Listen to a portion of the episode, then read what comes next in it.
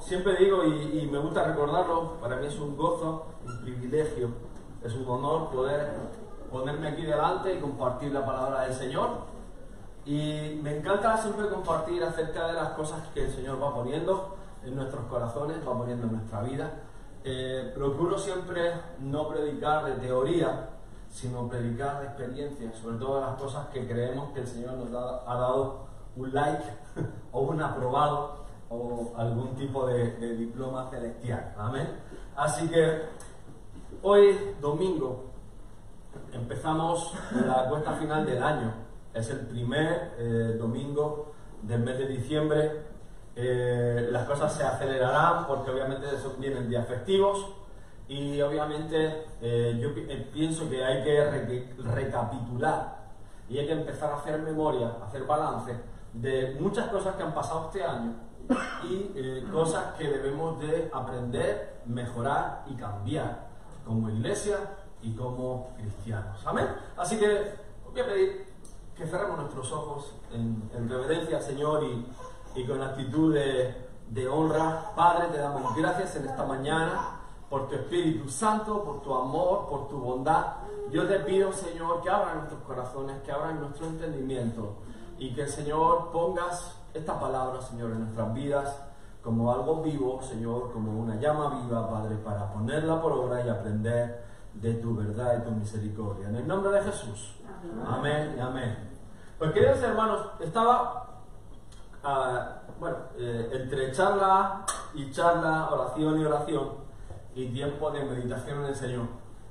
Eh, estaba pensando en todo este tiempo que hemos vivido con el COVID, con con los encierros, etcétera, etcétera. Y pensaba en la iglesia. Y me acordaba de alguna forma de Babilonia, cuando el pueblo de Israel durante 70 años se llevado cautivo a Babilonia. Y dice el Salmo, dice, junto a los ríos de Babilonia, allí nos sentábamos y aún llorábamos, acordándonos de Sión, sobre los sauces en medio de ella, colgamos nuestras arpas y los que nos habían llevado cautivos nos pedían que cantásemos, y los que no habían desolado nos pedían alegría, diciendo, cantadnos algunos de los cánticos de Sión, ¿cómo cantaremos cántico de Jehová en tierra de extraños? Y yo me he sentido, decir, no sé tú, pero yo me he sentido muchas veces durante la pandemia, durante el encierro, me he sentido así. Y ha sido, yo creo que una de mis batallas internas. Y batallas internas, puesto que decía, Señor, Sí, yo sé que, nos está dando una oportunidad para tener tiempo, para buscarte, para ofrecerte lo mejor, para poder meditar y cambiar aquellas cosas que no te agradan. Yo sé, Señor, que, que tú has traído esto con un propósito de purificar, de limpiar tu iglesia, de, de volver a retomar llamados, sueños. Yo sé que, que este stop nos ha hecho a todos pensar y buscar al Señor. Pero la realidad es que estos 70 años de cautividad eh, vienen provocados por no hacer las cosas bien. Entonces, si somos honestos, y yo creo que, delante del Señor no cabe, o sea, si yo creo que no cabe fingimiento, yo creo que delante del Señor tenemos que ser claros, honestos y, sinceros. Yo me preguntaba, le preguntaba al Señor, Señor, ¿hemos sido 100% honestos contigo? Hemos sido 100% sinceros contigo. Y me ponía a, investigar precisamente por qué el pueblo de Israel se mete en estos 70 años de cautividad. Y encuentra una de las profecías en Jeremías. Y fijaros lo que dice. Dice, y envió Jehová a vosotros todos sus siervos los profetas, enviándoles desde temprano y sin cesar. Pero no oísteis, ni inclinasteis vuestro oído para escuchar cuando decían, Volveos ahora de vuestro mal camino y de la maldad de vuestras obras, y moraréis en la tierra que os dio Jehová a vosotros y a vuestros padres para siempre, y no vayáis en pos de dioses ajenos, sirviéndoles y adorándoles, ni me provoquéis a ira con la obra de vuestras manos, y no os haré mal. Y vemos que hay una promesa de parte de Dios. Yo te di una tierra, te di una heredad, te di la bendición. Y además te di la tierra, la heredad y la bendición para siempre, para ti y para tus hijos, desde tus padres a tus abuelos. Pero te pido que uno no tengas ídolos delante de mí. Dos, todo lo que hagas, es decir, la obra de tus manos, sea algo agradable para mí. Y sírveme. Es decir, no me provoques a ir a decir, no seas necio, no seas tozudo. Sé pronto para cambiar, sé pronto para tomar eh, decisiones. Y yo creo que sigue diciendo, por tanto así ha dicho Jehová de los ejércitos, por cuanto no habéis oído mis palabras. Y cuando sean cumplidos los 70 años, castigaré al rey de Babilonia y a aquella nación por su maldad, ha dicho Jehová. Y me, y me llamaba la atención, Señor, esos 70 años equivalían a año por año durante 490 años. Años que el pueblo de Israel había hecho las cosas no del todo bien. Y fijaros que dice, y haré que desaparezca de entre ellos la voz de gozo y la voz de alegría, la voz de desposado y la voz de desposada, ruido de molino y ruido de lámpara. Dice, y aquí enviaré y tomaré a todas las tribus del norte, dice Jehová, al Nabucodonosor, rey de Babilonia, mi siervo, y los traeré contra esta tierra y contra sus moradores y contra todas estas naciones alrededor, y los destruiré, y los pondré por escarnio y por burla y en desolación perpetua. Pero no me habéis oído, dice Jehová, para provocarme a ira con las obras de vuestras manos para mal vuestro. Y lo primero que yo he pensado, bueno, Señor, ok, el pueblo de Israel traía sacrificios. Es decir, había ofrendas, había ofrendas. ¿Traían sacrificios? ¿Traían bueyes? Sí, sí traían bueyes.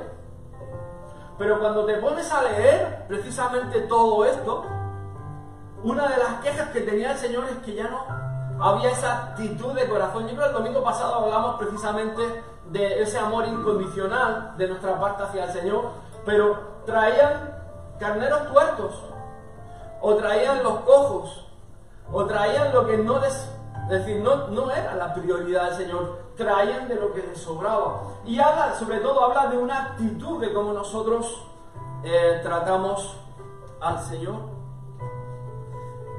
Y claro, cuando el Señor empieza a exhortar a través de los profetas, y empieza a hablar por medio de, de las voces de sus profetas, yo creo que hay que poner atención. Y el caso de Malaquías es un caso muy particular, porque Malaquías, además, yo creo que es el libro más complejo por donde está colocado. Porque está colocado temporalmente en la línea donde Israel ya había vuelto de la cautividad. Está colocado 400 años antes de la venida del Señor. Pero si todo esto está posicionado de esta forma, y sabemos que durante 400 años los macabeos tomaron Israel y luego ya el imperio romano. Israel no volvió a ser la misma y en el año 70 fue destruida. ¿Para quién iba este mensaje de Malaquías? Y para mí no, no tengo ninguna duda de la intención del Padre. Y es hablarle a la siguiente generación, hablarle a la iglesia. Y fijaros que dice una cosa, porque yo no cambio. Por esto, hijos de Jacob, no habéis sido consumidos. Es decir, por el amor que yo os he tenido, la enfermedad, la destrucción, la desolación no os ha tocado. Desde los días de vuestros padres os habéis apartado de mis leyes y no las guardasteis. Volveos a mí y yo me volveré a vosotros, ha dicho Jehová de los ejércitos. Mas dijisteis, ¿en qué hemos de volvernos? ¿Robará el hombre a Dios?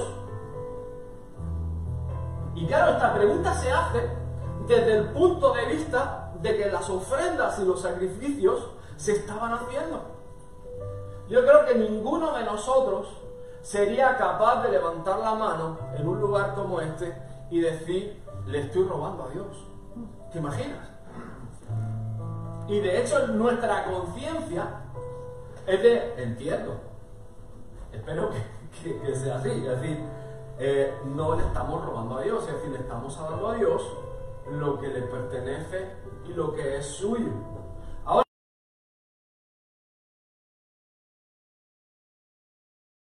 el Señor les dice, pues me habéis robado.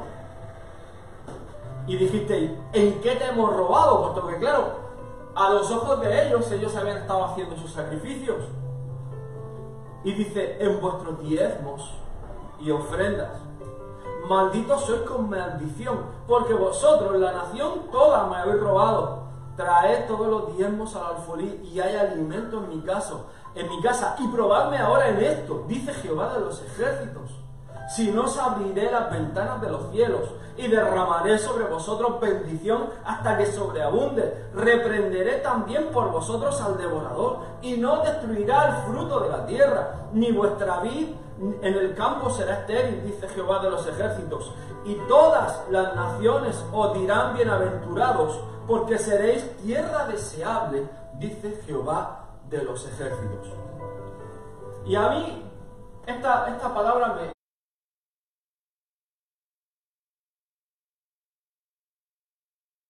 me, empieza a pensar, porque yo sé que hay mucha desinformación.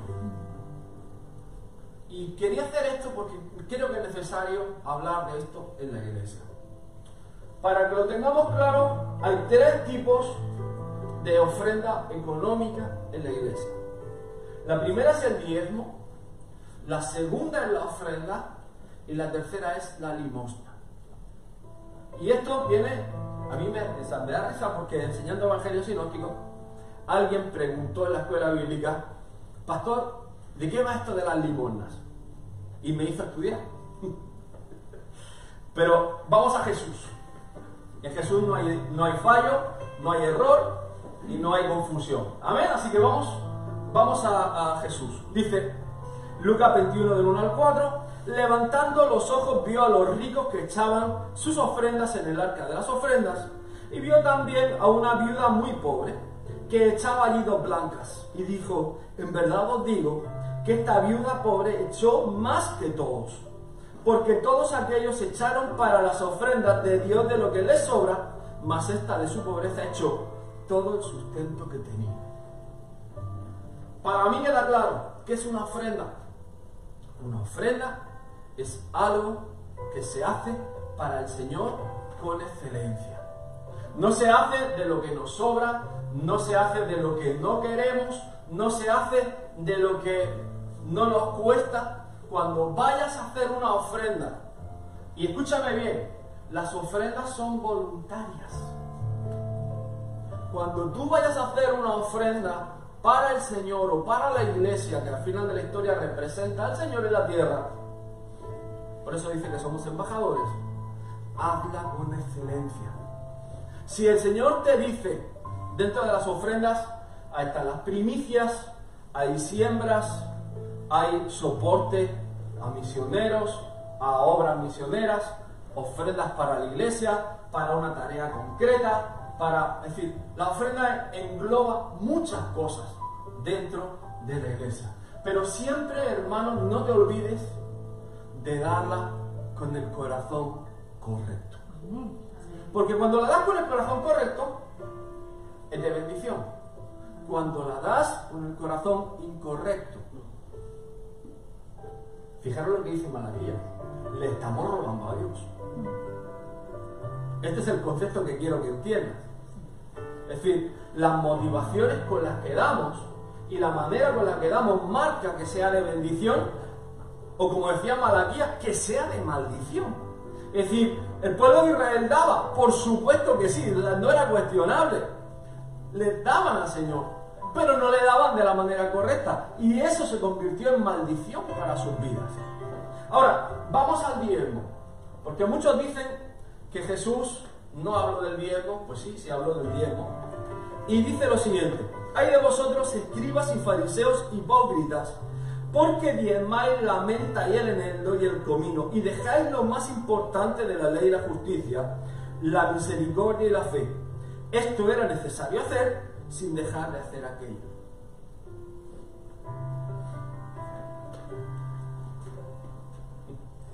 Jesús dice, esto era necesario hacer. Y habla del diezmo. Pero habla del diezmo hasta del eneldo, que le da sabor a la carne, del comino que se usa para, para el cordero y para la menta que se usa para la bebida. Si te planteas, es decir, hablemos del diezmo, hablemos de 10% de todo.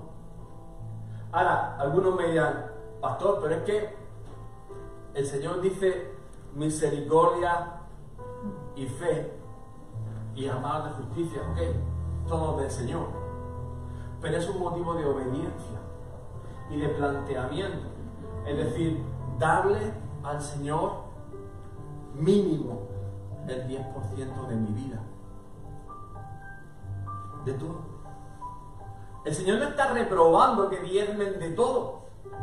Está diciendo que no se convierta en juicio, que haciendo bien el diezmo no dejes de enjuiciar a otros. Ten ese entendimiento. No sé si me, explico y hago esto claro. Jesús está hablando, está apoyando literalmente el diezmo de todo. Por eso cuando me dicen, pastor, sé que yo no diezmo porque todo lo mío es del Señor. Sí, pero ¿cuánta parte de tu vida global estás consagrando para el Señor. Y hablemos de todo, hablemos de tiempo, hablemos de dinero, hablemos, hablemos de todo. O sea, no estamos, estamos hablando de detalles, en el comino, menta, que son aderezos. Pero aquí incluye todo. Ahora, vamos a la limosna. Dice, cuando pues des limosna, y está hablando Jesús, de la limosna específicamente, no hagas tocar trompeta delante de ti, como hacen los hipócritas en las sinagogas y en las calles para ser alabados por los hombres. De cierto digo que ya tienen su recompensa, mas cuando tú des limosna, no sepa tu izquierda lo que hace tu derecha, para que sea tu limosna en secreto, y tu Padre que ve los secretos te recompensará en público. ¿Ok? A veces usamos este versículo para el diezmo o para la ofrenda. A ver, yo creo en la discreción, creo en la prudencia. Pero si se pide transparencia en la economía, que la tenemos, seamos transparentes en todo. ¿Nos parece? ¿O queremos transparencia para controlar lo que nosotros damos, pero no nos gustan que nos controlen? ¿Sí o no? Entonces, seamos sabios en esto. El Señor habla de tres ofrendas. Eh, ofrendas, diezmos, limonas. Miren, acabamos de hacer proyecto Niño Navidad. ¿Dónde lo embarcaríamos? Es una limona. ¿Me entiendes? Es una limona, es decir, le estamos dando a los pobres. Y es necesario hacer esa siembra. ¿Por qué? Porque es, una, es, algo que no sabemos a quién va y nadie sabe lo que hay dentro de cada caja. Me gusta el ejemplo, pero va a ser de bendición y el Padre te lo recompensará. Amén. El diezmo es algo que deja, lo, o sea, es decir, lo económico es importante, claro, pero traspásalo a todo. O sea, no te quedes con el diezmo solamente en el 10% de mi sueldo planteate dar el 10% de tu vida. Toda. Y las ofrendas también son necesarias. No te quedes corto de lo que el Señor quiere para ti. Es decir, está hablando probarme en esto. Quiero aclarar una cosa. Mira, cuando tú lees la Biblia y te pones a estudiar, esto es muy interesante. Los salmos más o menos es el libro central de toda la escritura. Tenemos que el Salmo 118 es el epicentro de la Biblia. Y está precedido además del Salmo más corto, que es el 117, y el Salmo más largo, que es el 119. Pero justo en el centro de ese Salmo 118, el versículo central de todos es el 8. 118, 8 el centro de la palabra, el centro de la escritura, versículo central. ¿Y qué es lo que dice? Mejor es confiar en Jehová que confiar en el hombre. Y tú dices, pastor no tengo. Pero es que, es que es cierto, es decir, estamos en Babilonia hasta que rompemos con esto, hasta que rompemos con el sistema mental de que mi confianza puede estar ya no en, mi jefe o en mi tío o en mi padre, sino mi confianza está en el Señor o en el mí propio. Porque nos creemos autosuficientes. Pero si uno quiere que seamos autosuficientes, creamos que, que Él quiere que seamos teodependientes, es decir, dependientes de Dios, confiemos en el Señor. Mira, el otro día me encontraba con, un comentario desagradable de alguien que estimo personalmente. Y decía, estamos cansados de sembrar, pastor, estamos cansados de estar eh, haciendo cosas para la iglesia, estamos cansados de no ver fruto, estamos cansados y yo ya no voy a hacer nada más. Y me ponía los pelos de punta, porque piensa que es una siembra. Hermano, piensa que es una siembra. Y piensa que en el momento que dejes de sembrar, ¿qué vas a comer el mes que viene? Es, tremendo. ¿Hasta cuándo debemos de sembrar?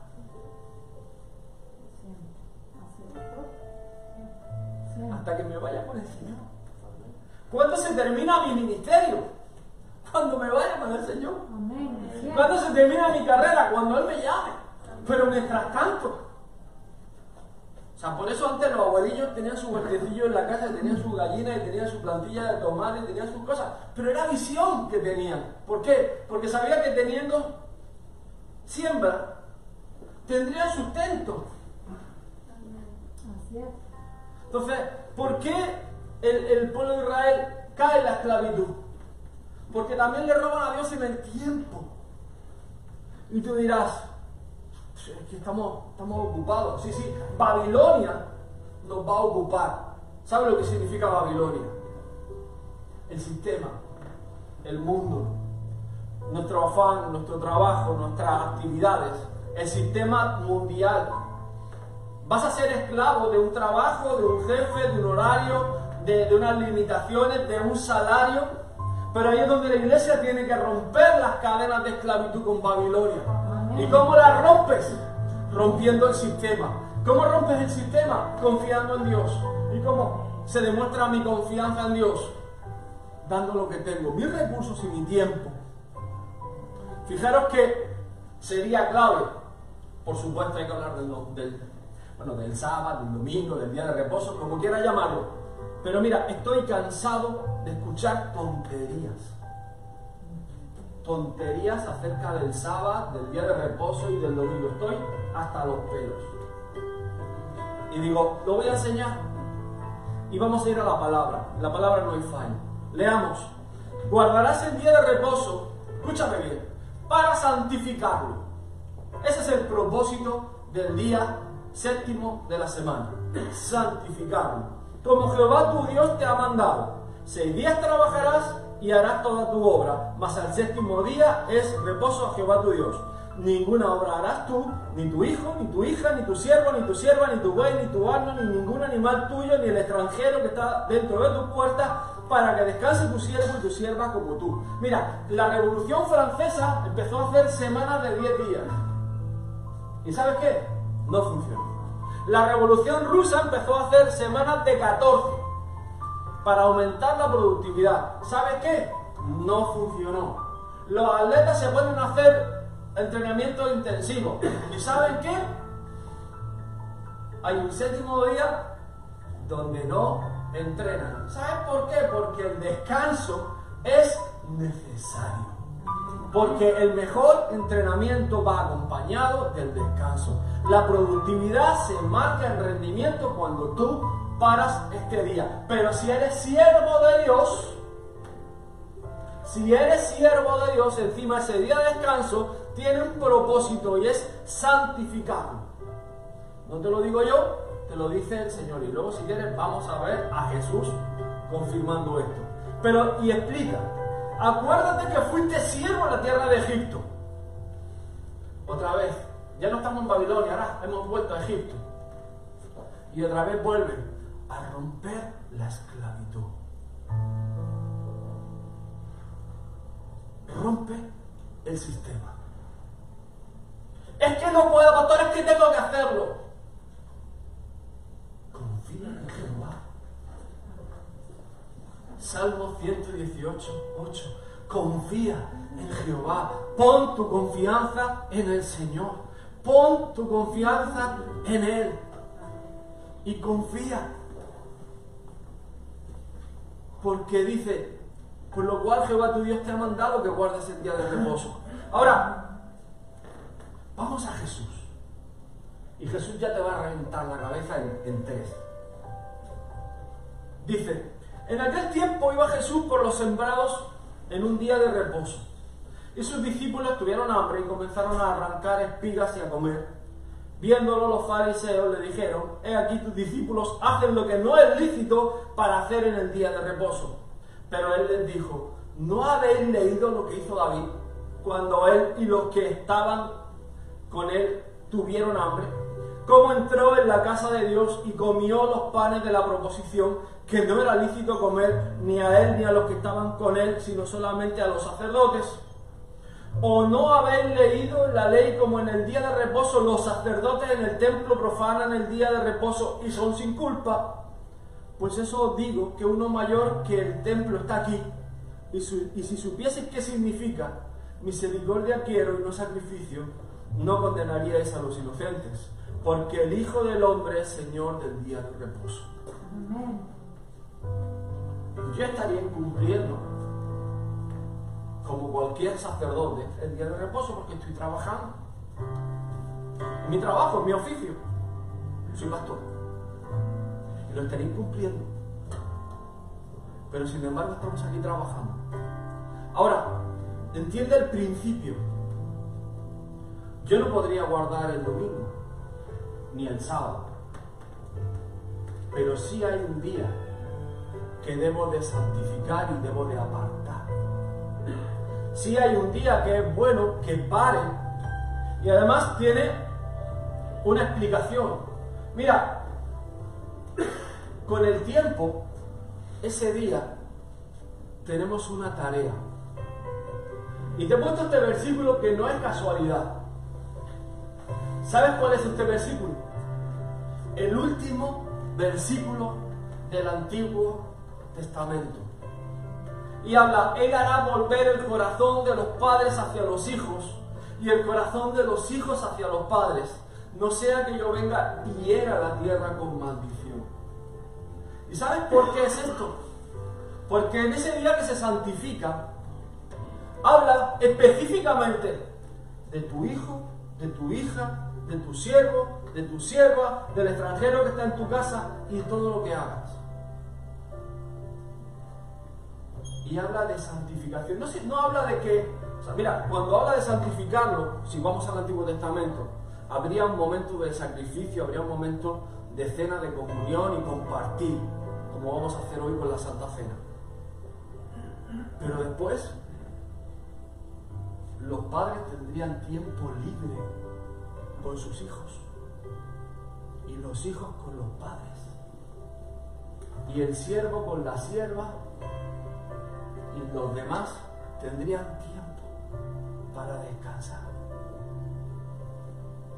para compartir, para vivir. ¿Y sabes qué pasa cuando pasas tiempo de calidad con tus hijos? Que tu corazón lo compartes con ellos y ellos empiezan a compartirlo contigo. Y te digo que me ha pasado muchas veces de no tener tiempo. Y el momento que mis hijos se han subido conmigo en el coche, empiezan... ¿Sabes por qué? Porque están compartiendo su corazón con su padre. Porque no hemos tenido tiempo. Y llega el reproche. Papá, tú no me conoces. ¿Pero por qué no lo conozco? Porque no tengo tiempo, porque estoy metido en el sistema, estoy metido en Babilonia o estoy metido en Egipto y no tengo tiempo. no me da tiempo, no puedo, no llego, la, la familia, el salario, el dinero, esto, lo otro. Pero aquí viene el reto, donde el Señor quiere que haya una restauración. Pero una restauración, escúchame bien, 360. El Señor está buscando una restauración de tu casa, de tu vida, de tu familia. Y además, precisamente, si hablamos de los 70 años de esclavitud, el siguiente tiempo es la restauración. Y en la restauración había dos elementos físicos y reales súper importantes. Y había dos herramientas fundamentales. La primera era la espada, porque allí había una batalla encarnizada. ¿Sí o no?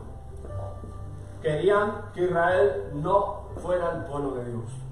Querían robarle la tierra que Dios le había dado por herencia eterna. Y al mismo tiempo tenían que estar con el palustre levantando los muros. Y estaban con una mano la espada y con otra haciendo la masa y poniendo el muro. Y defendiéndose y levantando el muro. Ahora, es justo lo que acabamos de ver. La espada es la palabra. Leída y compartida. Y el muro, dice Malaquías, probadme en esto, si no espantaré al devorador de vosotros. ¿Cuál es nuestro muro? Nuestras ofrendas, diezmos y limosnas. Ese es nuestro muro. Probadme en esto, lo dice el Señor. Solo hay un versículo que habla toda la Biblia de pruébame. Pruébame en esto y yo vas a ver. Y luego hay otra cosa muy importante. En la restauración se edifican fundamentalmente dos cosas. El muro y el templo. El muro, ya sabemos lo que es, obviamente. Pensemos por qué. ¿Por qué fracasa el pueblo de Dios? Y hablamos del muro. Y dice Oseas 4:6, mi pueblo fue destruido porque le faltó conocimiento. Por cuanto desechaste el conocimiento, yo te echaré del sacerdocio y porque olvidaste la ley de tu Dios, también me olvidaré de tus hijos. Aquí tiene la clave. ¿Por qué fracasa? Porque no conocía la palabra de Dios. Y porque se desechó no se puso en valor el aprender la palabra, el estudiar la palabra, el formarnos en la palabra. Y dice, y fue quitado sacerdocio. Pero si el sacerdocio dice el Señor que somos reyes y sacerdotes. Y dice, te echaré del sacerdocio porque te olvidaste de mi ley y yo me olvidaré de tus hijos. Yo no quiero que Dios se olvide de mis hijos. No, no, o sea, si, si de, mí depende, escúchame bien, si de mí depende, mis hijos van a servir a Dios. Si de mí depende. Y este es el desafío, hermano. Es decir, rompamos con la esclavitud, rompamos con las cadenas, rompamos con esto. Y a partir de ahí me tengo que preparar, me tengo que formar, me tengo, tengo que estudiar. Pero vamos al templo. El Padre busca adoradores. El Padre busca adoradores. ¿Qué se hace en el templo? Se hacen los sacrificios, la adoración, las ofrendas. El Padre busca adoradores en espíritu y en verdad.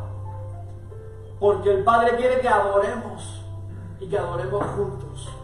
Por eso cuando dice, vamos a restaurar el templo, ok, si yo soy el templo del Espíritu Santo, restauro mi adoración. Pero ahora, hermano, yo soy... Vete, vete.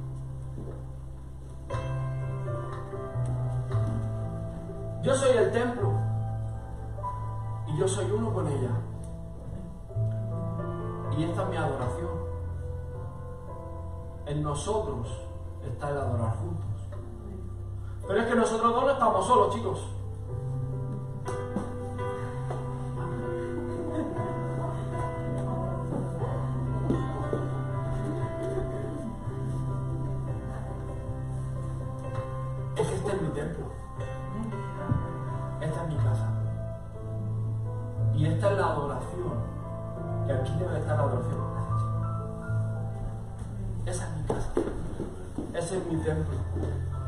Mi carne. Porque son mi sangre. Porque es mi responsabilidad. Porque soy cabeza. Y todos los varones no solo somos machos, somos sacerdotes. Y es mi responsabilidad. En espíritu. Porque el espíritu es vida. El Espíritu es revelación de la palabra de Dios. Y la palabra de Dios es verdad. Y nos toca ser verdad, ser reales, ser verdaderos, genuinos. Que no haya engaño en nosotros, que no haya doble de ánimo en nosotros, que haya un testimonio verdadero. Por eso, hermanos, somos reyes y sacerdotes. Somos los reyes de nuestra casa, pero también somos sacerdotes de nuestra casa. Por eso dice Pedro, somos linaje escogido, real sacerdocio, nación santa, pueblo adquirido por Dios, para que anunciemos las virtudes de aquel que nos llamó de las tinieblas a su luz admirable. Y antes no éramos pueblo, pero ahora sí. En otro tiempo no habíamos alcanzado misericordia, pero ahora hemos, hemos alcanzado misericordia. Y fijaros que era, decía, este versículo me encanta, es el versículo que más me gusta de toda la restauración. Había preparado su corazón para inquirir la ley del Señor, para meterse en vena, para preparársela, para cumplirla y para enseñarla. Y te digo una cosa, ¿sabes que tienen ministerio? El ministerio es el ministerio de la reconciliación. No solo el tuyo con, con Dios, sino con los demás. Aquí todo el mundo tiene ministerio, todo el mundo tiene un llamado a predicar, a evangelizar, a compartir, a hablar las buenas nuevas del Señor. Todos. Y ese llamado general, hermanos, inquirir, cumplir, enseñar. Inquirir, cumplir y enseñar. ¿Quieres romper con los 70 años de esclavitud? 70 años se te va una vida. Escúchame, joven y no tan joven, 70 años se te va una vida si no rompes con las cadenas, si no rompes con el sistema. Y hay que romper con las cadenas y con el sistema. Somos un pueblo diferente. Somos un pueblo que confía en Dios. Somos un pueblo que nuestra seguridad y que nuestra confianza está en el Señor y nuestra seguridad se encuentra en Él. Nuestra salud se encuentra en Él, hermanos y hermanas. Por eso es tan importante que este mensaje se entienda, que la iglesia sepa cuáles son las claves. ¿Para qué? Para ponerlas por obra. Amén. Vamos a ponernos de pie y voy a dar paso a nuestra pastora que nos va a dirigir en, la comunión de la mesa. Pero antes quiero orar por ti. Cierra tus ojos ahí donde estás. Y yo lo digo siempre, si queremos una iglesia diferente, tenemos que ser diferentes. Si queremos romper con los 70 años de esclavitud, tenemos que romper cadenas. Y hermanos, ya veremos la semana que viene cómo rompemos cadenas, pero esta semana tenemos que entender los principios de tiempo y ofrenda. Padre, te damos las gracias en esta mañana, te alabamos y te bendecimos Jesús. Te pedimos, Señor, que abras nuestros corazones, que reveles tu verdad, tu palabra, Señor, en nuestras vidas. Te pido, Espíritu Santo, que traigas a vida, Señor Padre, que tú eres Señor, que tú eres Rey, que tú eres Padre. Señor, sabemos que tú tienes el control de nuestros días y de nuestras vidas, Señor. Y Padre, que tú eres Señor de todo. Te pido, Padre, que traigas luz, que traigas bendición a tu casa, así como tus hijos, Señor, cambiamos nuestra manera de pensar y nuestra manera de vivir. Te amamos y a ti te damos la gloria en el nombre de Jesús. Así de pie.